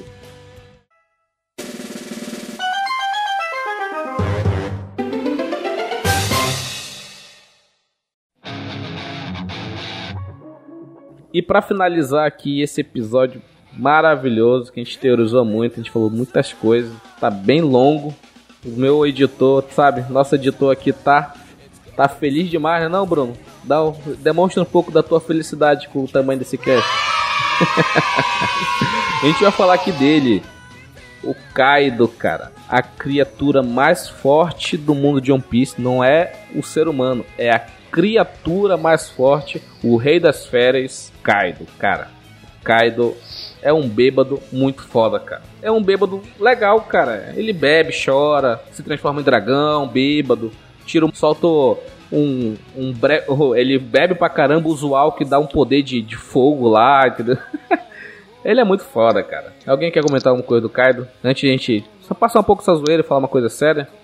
Cara, Só falando. fiquei muito surpreso de ver o Shenlong no anime do One Piece, só isso. anime não, né? No mangá ainda, ele não apareceu ainda no. Falando em, em forma séria, como o Daniel já zoou aí, a primeira aparição dele no como fera e não necessariamente como homem é um dragão gigantesco, cara. Só quem É. assistiu Dragon Ball que tem a referência. E foi assustador. Você, você pensar que. Assim, eu não vou dizer que foi um golpe, mas o cara só passou pelo outro personagem e o outro personagem ficou no chão arrebentado. Aí você percebe que ele tem um diferencial. Cara, é a, fru- a fruta dele, né? A fruta dele é do dragão místico, aquele dragão místico chinês, né? Que por onde passa, é, tem- o clima muda, né? Fica aquele clima chuvoso e tal, aquelas nuvens negras. E o Oda retratou bem isso, entendeu? Essa mística, né? Esse mito do dragão, entendeu? O interessante é ele ser a versão original da Smile que o Momonos- Momonosuke comeu, né? É, Mas assim- O Momonosuke faz a mesma coisa também. Ele também voa criando nuvens. Sim, sim. Imagina, imagina só o que, que o Kaido não faz, né? E foi o Vegapunk que fez essa, essa Smile original, né? Baseado nela, o Caesar criou a forma de copiar né, a Smile, que se a gente vê as, Smile do, do Caesar, os caras ficam tudo deformado. Cara, não fico poderoso, fico deformado, mano. Cara, fica estranho, né? Fica muito estranho pra estranho, caramba. Um Né? Parece uma coisa, sabe, erro de produção e o cara passa. Não, passa aí, passa, passa, que não vai dar mal, não, vai dar ruim, não. Momonosuke é um a versão Kaido cartoon. Bem É, cartoon. né? Verdade, verdade. Ele é como Já- se tivesse desenhado pelo. Kanjuru. Kanjuro. Verdade. Ai, ai, nem me fale de samurais, meu Deus. Ai, meu Deus. Ah. Ainda bem que tem um Shutemaru pra compensar esse pessoal que, que apareceu Bom. até agora. Bom. É bom. Vol- Voltando aqui pro Kaido, cara. O Kaido, ele tem um hobby muito interessante, né, cara? Ele é tentar se matar. Existe uma teoria que ele tenta se matar porque ele é imortal, por conta de que em algum momento do passado alguém utilizou a juventude perene nele e ele é imortal até então. Então ele é uma teoria, né? Nada confirmado. Por isso que ele tenta se matar sempre. Se jogou já da, da, da Ilha do Céu, mais de 10 mil metros de altura. Caiu lá. Coincidentemente caiu na ilha do Kid, do Scratchman Apu e do. e do Basil Hawks, Hawkins. cara. Que coincidência, né, cara? Foi- É. Os caras são muito azarados, mano. São. Os caras nem, os cara nem iam comprar briga com ele, né? Não, Foi. eles formando aliança, querendo começar de baixo, querendo ir aos poucos, enfrentando o- os, os Yonkou devagarzinho e de cara já cai o Kaido na cara deles. Porra, caiu Kaido de cara, mano. Que porra, meu irmão. Os caras tá, porra, a gente vai aqui, vai derrotar aqui o Shanks e tal, porque o Shanks é. É. Ainda bem que o, o Luffy e o Lau decidiram pegar o Kaido, porque a gente vai pegar o Shanks. Quando menos espera, só o tsunami chega lá na, na ilha deles, meu irmão. Ser muito Caraca. cara. Caraca, mano. E aí, as consequências disso, né, que a gente vê é que o, o Kid foi derrotado humilhantemente, tá preso na mesma prisão que o Luffy tá hoje. Cara, o Kaido, ele é muito forte. Apesar de ter aquele, aquele negócio de querer chorar, de se matar e tal, ele... Cara, nesse mangá que ele derrotou o Luffy, nesse, nesse capítulo, ele tava, ele tava com o porrete dele, o Luffy tava, tava no quadro. No próximo quadro, o Kaido já tinha acertado a cara do Luffy. Ou seja, o Kaido, na minha concepção, não foi o Luffy que foi pra cima, foi o Kaido que foi pra cima. Foi O mais Kaido- rápido, né? Extremamente rápido, cara, pra aquele tamanho que tem mais de 10 metros de altura, cara. Que rapidez é aquela que ele tem? Ele é um monstro sagrado, meu irmão. Cara, o Kaido é o personagem que eu não vejo. Não vejo o Zoro, eu não vejo o Sanji. Pode lutar todos os Supernova junto que não vão derrotar o Kaido, cara. Não vão. E eu, Como isso é possível? e eu gostei. Como é que o, o Oda faz isso com a gente? Coloca um personagem tão overpower assim que a gente fica. Não dá. Não tem como, não dá. A gente não consegue teorizar nada porque não dá, cara. Ele é Exatamente. aquele personagem que o pessoal vai ter que passar por ele sem derrotá-lo. Eles vão ter que fazer o mesmo esquema que fizeram com a Big Mom. É, é entrar na surdina, copiar o poneglyph e dar no pé. Porque se ficar, o bicho pega. E se correr, o bicho come, não tem jeito, Também. cara. E ele, é um, e ele é um dragão. O cara pode estar no final da ilha, se transforma em dragão e tá lá já. Verdade. Ele é literalmente as 100 feras. 100 feras mesmo, na velocidade, nas 100 feras do couro, pra poder não, não morrer, Cara. infeliz. Isso, isso foi bom, sabe? Porque teve muita gente que teorizava que ele tinha a fruta do dragão, por conta daquele, daquele bigodão que ele tem, né?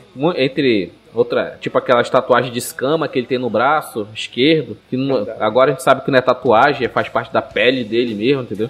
Que simboliza parte do dragão dele. E eu vi uma teoria na internet que talvez ele poderia ser o dragão que comeu a fruta do humano Ito Ito no Mi modelo Wars, alguma coisa do tipo, entendeu? É, é possível. Eu acho meio exagero. Porque o Wars não é humano, né? Ele é alguma outra coisa. Pois é, por isso que o Kaido, né, ele é criatura mais forte do mundo. Ele não é o homem É. mais forte do mundo, é criatura, ele não é mas- considerado mas ele não humano. Parece, mas ele não parece com o Wars nem o Júnior. Eles têm cores diferentes. Não, mas não é questão da coisa. Não quer dizer que ele vai ser um Oz propriamente dito, mas tipo, ter o formato, aquele chifre do sabe? O pessoal teoriza, né? É. Não tô falando O- que o isso é, Chifre é complexo realidade. Porque ele aparece em, outro, em outros personagens também, né? Então, Ah, se, é eu- pra, se é pra teorizar, eu vou dar a solução aqui pra como ele- o Kaido vai ser derrotado. Como? Provavelmente o Brook ou alguém que tenha um Akuma no Mi de espírito, Akuma no Mi da morte, alguma coisa, vai aparecer na frente dele, ele vai ver que vai ser a única solução dele descansar em paz, e depois de uma luta ele vai acabar se entregando, hein? A- Aguarda que geralmente o mais fortão é o cara que se entrega. Hum, Eu ainda acho que a Big Mom vai dar uma ajudinha.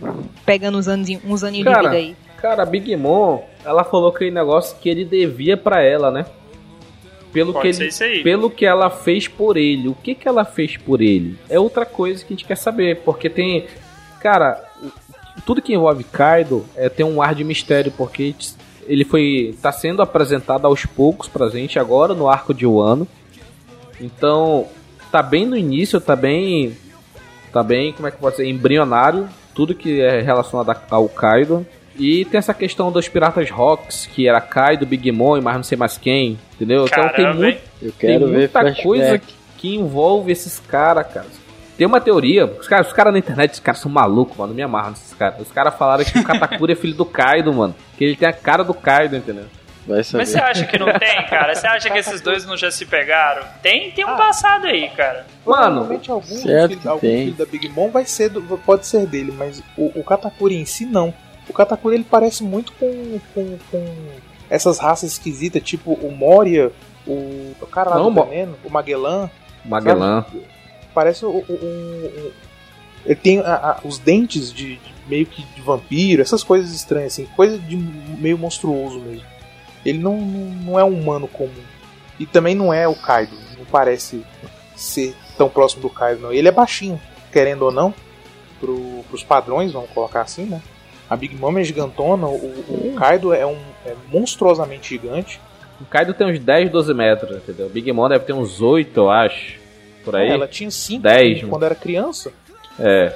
O, o Katakuri tem 6 metros, eu acho, mais ou menos.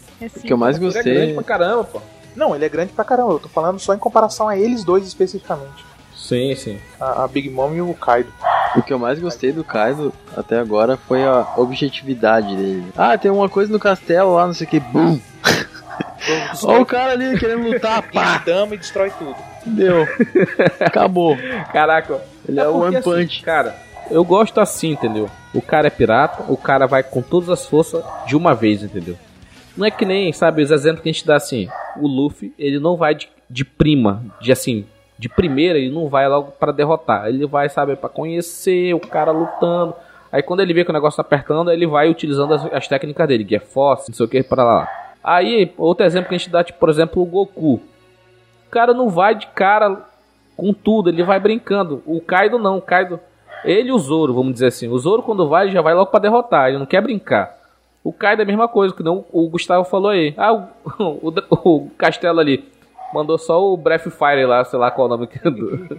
Ele não deu nem aviso, Destruiu, né, cara? mano. Só deletou o castelo. Nem, É. nem, nem avisou mesmo.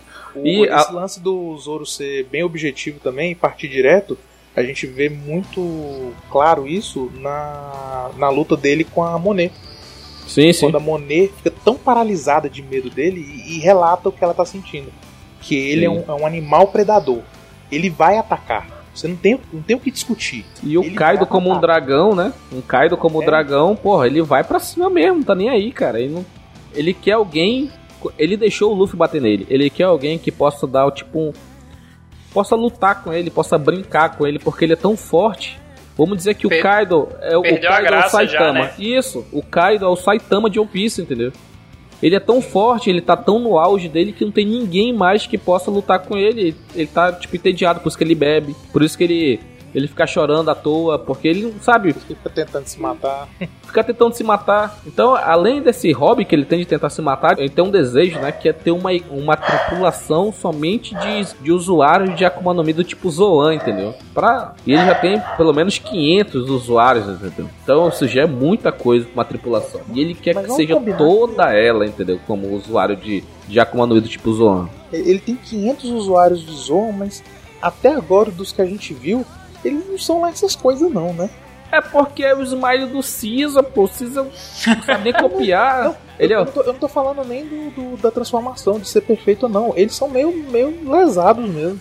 Vocês Não, respeitam já- Cisa Mugiwara, hein? Vocês É. respeitem. Caraca. Como é que eu derrubo o Dalton aqui? Como é que eu derrubo o Dalton aqui? É. O, o Smile é tipo aquele copia, mas não faz igual, entendeu? Ele não fez igual mesmo, não, cara. Tá bem diferente. É o único que o diga, né? Ai, ai. Caraca, meu irmão. O Kaido ainda tem muita coisa pra gente. Esse arco de Wano, ele vai ser muito importante pra todo desenvolver da, da história de One Piece daqui pra frente. Tipo, vai mostrar o poder real dele. E a gente ainda tem um, um pequeno ponto aqui, só pra citar dessa parte do arco de Wano, de Kaido. O parceiro dele, né? O parceiro de guerra dele, que é o Shogun de Wano, que é o Orochi, né? E o Orochi ele foi apresentado no capítulo 927 como a silhueta de um dragão de cinco cabeças. Que é aquele, daquela mitologia né, do Japão, Yamato no Orochi, né? É, um dragão com cinco cabeças. e tal. Me lembrou muito Tiamat de Caverna do Dragão, mano. Eu ia falar isso, hein? Minha impressão é a mesma. Me lembrou muito. Será que o Kaido é o tipo. É o dragão master, mas o poder do- das cinco cabeças, cada uma com um poder diferente. Sabe? Fogo, terra, água, essas porra. Será que tem, poderia ter essas coisas e, e por conta desse diferença de poderes, podia fazer combinação de poderes, consegue fazer frente com o Kaido, porque o Shogun não, não é um cara fraco. E o Kaido também é a criatura mais forte. Então, vamos dizer assim, é o parceiro correto pro Kaido, entendeu? O Kaido não espera ninguém menos que um cara que possa, sei lá, se ele quiser derrotar ele, entendeu? O que parece no. na- do que eu vi até agora no, no mangá é que o Kaido ele não subjugou o Ano. O Ano é meio que parceiro dele. Parceiro, porque É. os samurais É, então- não são fracos, Então, há, entendeu? uma, há, uma, há uma equivalência de poderes aí. Sim, Algo sim. a ser considerado. Água a ser considerado, porque tirando o Kinemon e Kanjuro, tipo, o Shutemaru, fodaço o Shutemaru. O Raizou, sabe, meio termo, É. Raizou, meio termo. Aí tem aquele aquele carinha que é o da gangue do Kyoshiro lá. Ele tem uma cara de ser um samurai muito forte também, entendeu? Então, eu acho que os samurais, eles conseguem fazer frente, mesmo o Kaido sendo extremamente poderoso, existe uma organização, um grupo, né, de samurais, junto com o Shogun, que consegue fazer frente pra ele. É uma coisa que não pode ser deixada de lado, mesmo que o nosso episódio aqui é sobre os Yonkous, é ter um, alguém que possa derrotar um Yonkou sendo parceiro do Yonkou é uma coisa a ser considerado. Eu acho que quem vai derrotar o Kaido mesmo vai ser a Otama. Otama, né? Como é que não sei como é que pronuncia o nome dela. Ela vai dar um Kibidangô pra ele e ele vai virar bichinho de estimação dela. Não, não, não, não, não faça isso comigo. Não, não, não, não. Não, não, não, Não é ruim. não. Rosa cheiradão isso aí. É, Não. São meia-noite e dez de uma segunda-feira. Eu escuto uma dessa. É Não, mano. difícil, né, cara? É a mesma coisa, no episódio passado eu falei que se. Acho que. Mãe. Quem falei que ia ser mãe do Luffy, que eu falei que eu dropava? Em Samar, né? Insama, né? Foi. Falou hoje Cara, também. Terrível. Cara, se Insama for mãe do Luffy, eu dropo. Se a, o Tamar fizer o porra do Kibidango e o e a porra do fucking Kaido virar bichinho de estimação, eu dropo essa porra, fecho a Bluecast, tá registrado dessa porra. Que, meu irmão, não pode, cara. Você Olha a volta pra. Bleach, né? Você Não volta pra pode. Bleach, né? Ah, Eu vou, vou ler Boruto nessa porra, meu irmão. Isso já, aí já é viu, o fim. É, é pra Vamos acabar lá. mesmo. pra finalizar aqui, vamos falar de das calamidades, né? Foi muito, foi muito falado, né? Esse termo calamidade, calamidade. Mas quando chegou no mangá, Supremo Astro Principal, não gostei. Não gostei não disso. Supremo Astro Principal. Uma calamidade é mais bacana, pô. Calamidade é um Sim. nome de peso, entendeu? Tipo Jack da Seca. Seca é uma calamidade, cara. Até porque os, os subtítulos deles, vamos dizer assim, né? São as calamidades, né? A seca, a praga, o incêndio, Sim, sim. queimada, né? É, queimadas, é, são pragas, né? São, sabe, são Pragas, calamidades. Então, a gente vai falar, seguir aqui do, do menor pro maior, mesma coisa, né? Do mais fraco pro mais forte. O Jack da seca foi querer bater de frente com a ilha de Zou, se fufu. foi, pegou um cacete, meu irmão, que Isso porque o, o pessoal de Zou não usou força máxima contra ele, hein? não, não usou, que já tinha forma Sulong ainda. Pois é, Só- imagina se usasse. Só voltando aqui no Jack, esse Jackzão do sucesso aí é um tritão, né? Ao que tudo indica, é um tritão. Tempão lá na água, né? Sim, sobreviveu lá. E ele tem a fruta, né? Zoan ancestral. Zou Zou no Mi, fruta do elefante, modelo mamute. Mamutão aí. Parece o, o, o Mane, né? Do, da Era do Gelo. É um meme. O Mane, né? E cara, agora essa alcunha a seca. Jack da seca, né? Agora, por que, né? Porque essa- ele, ele causou uma destruição, causou e usou, mas só que usou armas químicas, né? Não foi realmente uma seca, né? Vamos assim dizer. E ele tem um bilhão de berries de recompensa, mas eu acho que esse Jack da seca, eu acho que tem algum motivo por trás, entendeu? Vai ver porque ele não se envolve Tipo- com ninguém, talvez. Talvez seja um bullying por ser um tritão e tá na Terra. Pode ser bullying. Boa, boa, Michele. É. Gostei, ó. É um tritão e tá, Muito na- e tá no, no terra firme e tá com a pele seca, né? É. Vocês não entenderam nada. O Jack era uma sereia que depois que comeu aí a Akuma no Mi ficou assim, mas ele era seca. É um mamute com rabo. Ai, ai, tá bom, vocês estão demais. Mas assim, o Jack, pelo que eu entendi, ele foi rebaixado. Ele não é mais um supremo astro principal. Ele foi apresentado somente como um astro principal. Acho que por ter sido derrotado lá em, em Zou e não ter conseguido trazer o, o Raizou, então acho que o, o Kaido de- deve ter dado uma rebaixada nele, entendeu? Não só isso, né? Ele tomou duas surras seguidas. Ele a- é, não conseguiu resolver o problema de Zou, que era Raizou, e depois não conseguiu resgatar o do Flamengo. E depois ainda pegou um- uma espadada do Shutemaru, mano, que ele nem viu de onde saiu. Caraca, o Shutemaru é foda. Ashura Doji, Ashura Doji é demais, cara. Esse cara ainda vai mostrar muita coisa. E pior que ele é um, sabe? Passa aqueles programas do meme, meme vs Food que o cara é gordão, tá jogado numa cama lá que não consegue nem se mexer. O vagabundo saca com uma espada e dá um corte no meio dos peitos do Jack, mano. Cara, esse cara é demais, meu irmão. É demais esse cara. E continuando aqui, a outra calamidade, né? O Supremo Astro Principal, o Queen, a praga, né? Cara, o Queen, ele é um andrógeno, né, cara? Ele é um Okama, vamos, dizer, vamos ser sinceros, certo? Certo Vocês concordam comigo? Concordo. Ele é um Okama, né? Eu achei o visual dele muito bacana, ele tem um braço robótico, né? Assim, o braço esquerdo, assim, pelo menos um antebraço meio robótico. No braço Kid. E ele tem aquele, aquela barba, né? Ele parece aquele estereótipo daquele, daqueles filmes chineses antigos, cara carequinha, que tem aquele cabelo, aquele cabelo atrás do, do Só um rabinho tigre, só. tigre, tigre o dragão e tem- ainda tem aquele bigodão de, de mestre Shaolin, né? Só pra baixo aqui, gigante, cara. E ele não foi mostrado poder de luta nem nada disso, mas ele é responsável pela tortura na prisão do Kaido, certo? Por isso que o King tava falando, pô, você não conseguiu tirar as informações, não sei o que e tal. Então eu acho que o, o, o Queen, né? A Queen ou Kim, que seja, o X-Queen, sei lá, como você bem quiser. é, ele, ele, ele falou que o, o King é pervertido, que é uma tortura, mas quem tortura os prisioneiros são eles. Será que ele, ele deu uma agulhada, mas ao mesmo tempo é, servia pra ele, entendeu? e o King, né? Ele é, é King, King o incêndio, é um supremo astro principal. Ele é um homem muito alto, ele parece ser mais alto que o Jack. E ele, ele tem um visual muito bom, cara. Ele me lembra muito Ele lembra um pouco o Katakuri, por essa questão dessas roupas pretas, desses espinhos e tal. Mas por conta dessas grandes asas escuras, né? Ele parece um, sabe, um anjo da morte, né? Será que ele é de, de alguma ilha do céu? É aquela possibilidade, É né? possível. Personagens de One Piece aí que, que voam, né? Ou que tem asa ou algo do tipo, a gente só viu naquela parte do anime. É um anjo Sim, caído é ele. O, É o anjo Opa, caído. é o...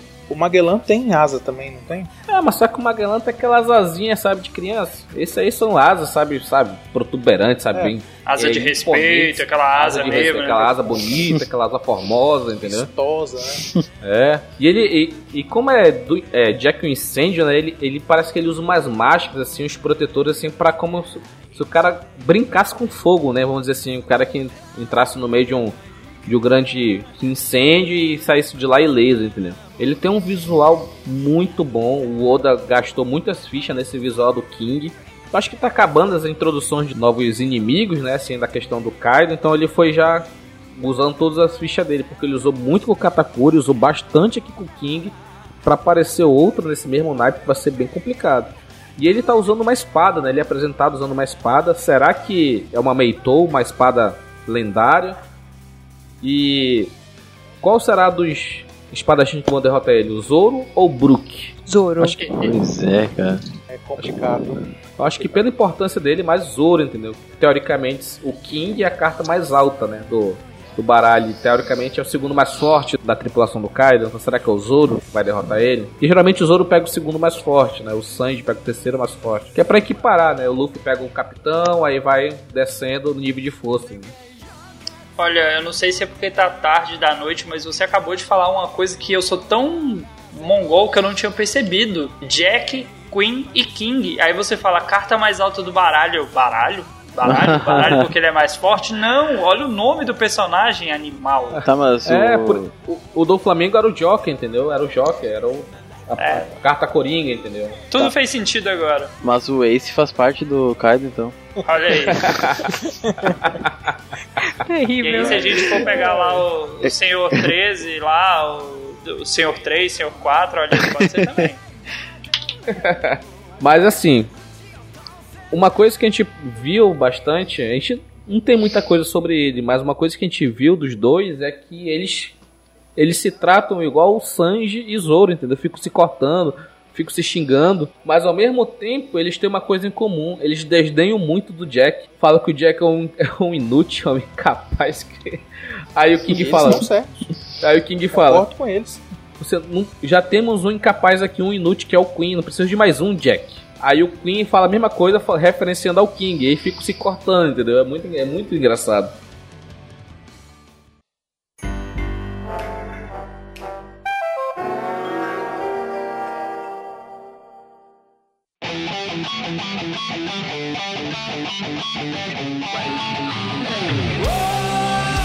Enfim, alguma coisa a comentar? Será que a gente deixou de falar alguma coisa? Vocês querem complementar com alguma coisa além? Eu diria que a gente sempre deixa de falar alguma coisa. Fica aí o papel dos ouvintes de colocar nos comentários qual, qual personagem a gente deveria ter aprofundado mais, até pra gente tentar fazer um cast solo, quem sabe, de um desses Yonkous, da questão da tripulação, que a gente só citou, né? Alguns membros importantes, mas se a galera quiser que a gente faça mais detalhado, questão de poderes, é difícil, né? Porque por mais que a gente queira, é uma obra que já está quase no capítulo mil. É óbvio que uma coisa ou outra vai, vai passar, né? A gente não vai conseguir lembrar de tudo. É, o que a gente Isso. deixou de falar foi da cicatriz do Shanks que foi feita pelo Barba Negra. né? Antes dele ter a Pensando fruta. nisso agora, rapaz. Você leu meu pensamento Sim, tava pensando nisso mesmo. Verdade. aqui. Eu, eu tô vendo a foto do, do Shanks aqui com, com a marca no, no rosto e lembrando que realmente É, o- o, o Tite que fez isso. sem fruta, né? Pensa no, Sem fruta. Sem fruta. Ele fez isso antes da fruta. Imagina o quão rápido tem que ser esse cara pra vencer um. pra fazer esse tipo de marca no espadachim que se iguala a Mihawk. Mas, ma- mas imagina assim que o Tite, ele é não O Barba Sorrateiro, Negra, ele é sorrateiro. Então ele não Verdade. vai de É. frente. Ele pode pegar na trairagem, na. que a gente chama, né? Famosa covardia. Pega o cara por trás. Olha a frase solta ali, moleque. É mais provável, realmente.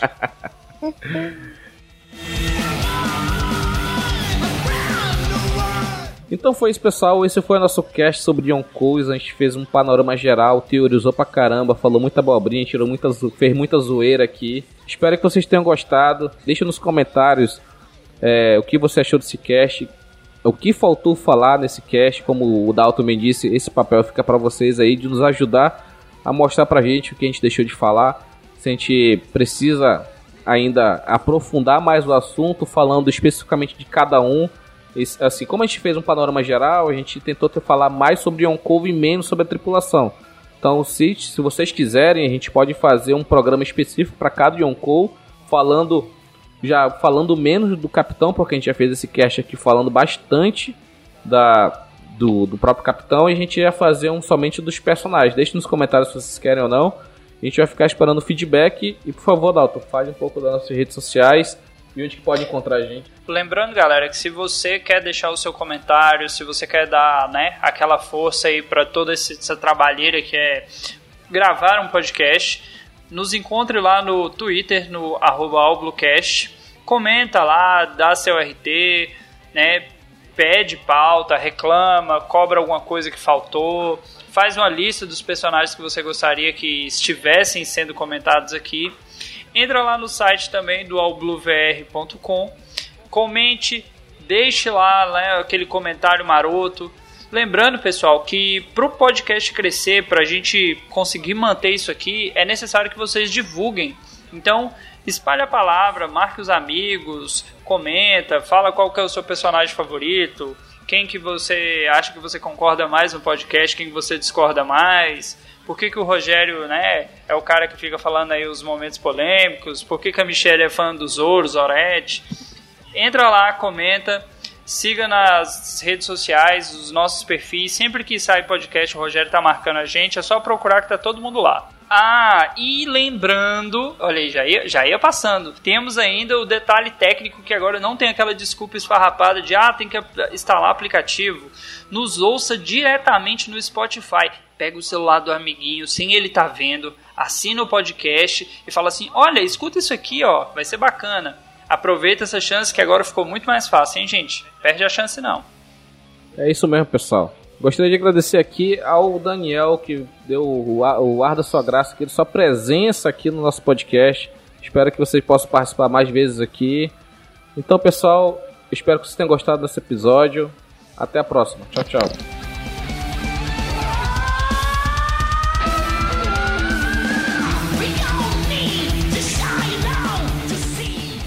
Z, ha, ha, ha, ha, ha.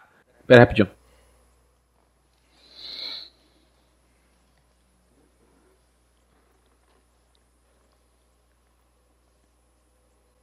Oi, Bruno. Você estava ouvindo esse momento e pensando assim, por que eles estão calados? Essa parte você vai cortar, Bruno. É Bruno, você já editou Los Chicos, Bruno? Voltando. Não sei quem é Bruno, mas. Tá, voltando, é, voltando.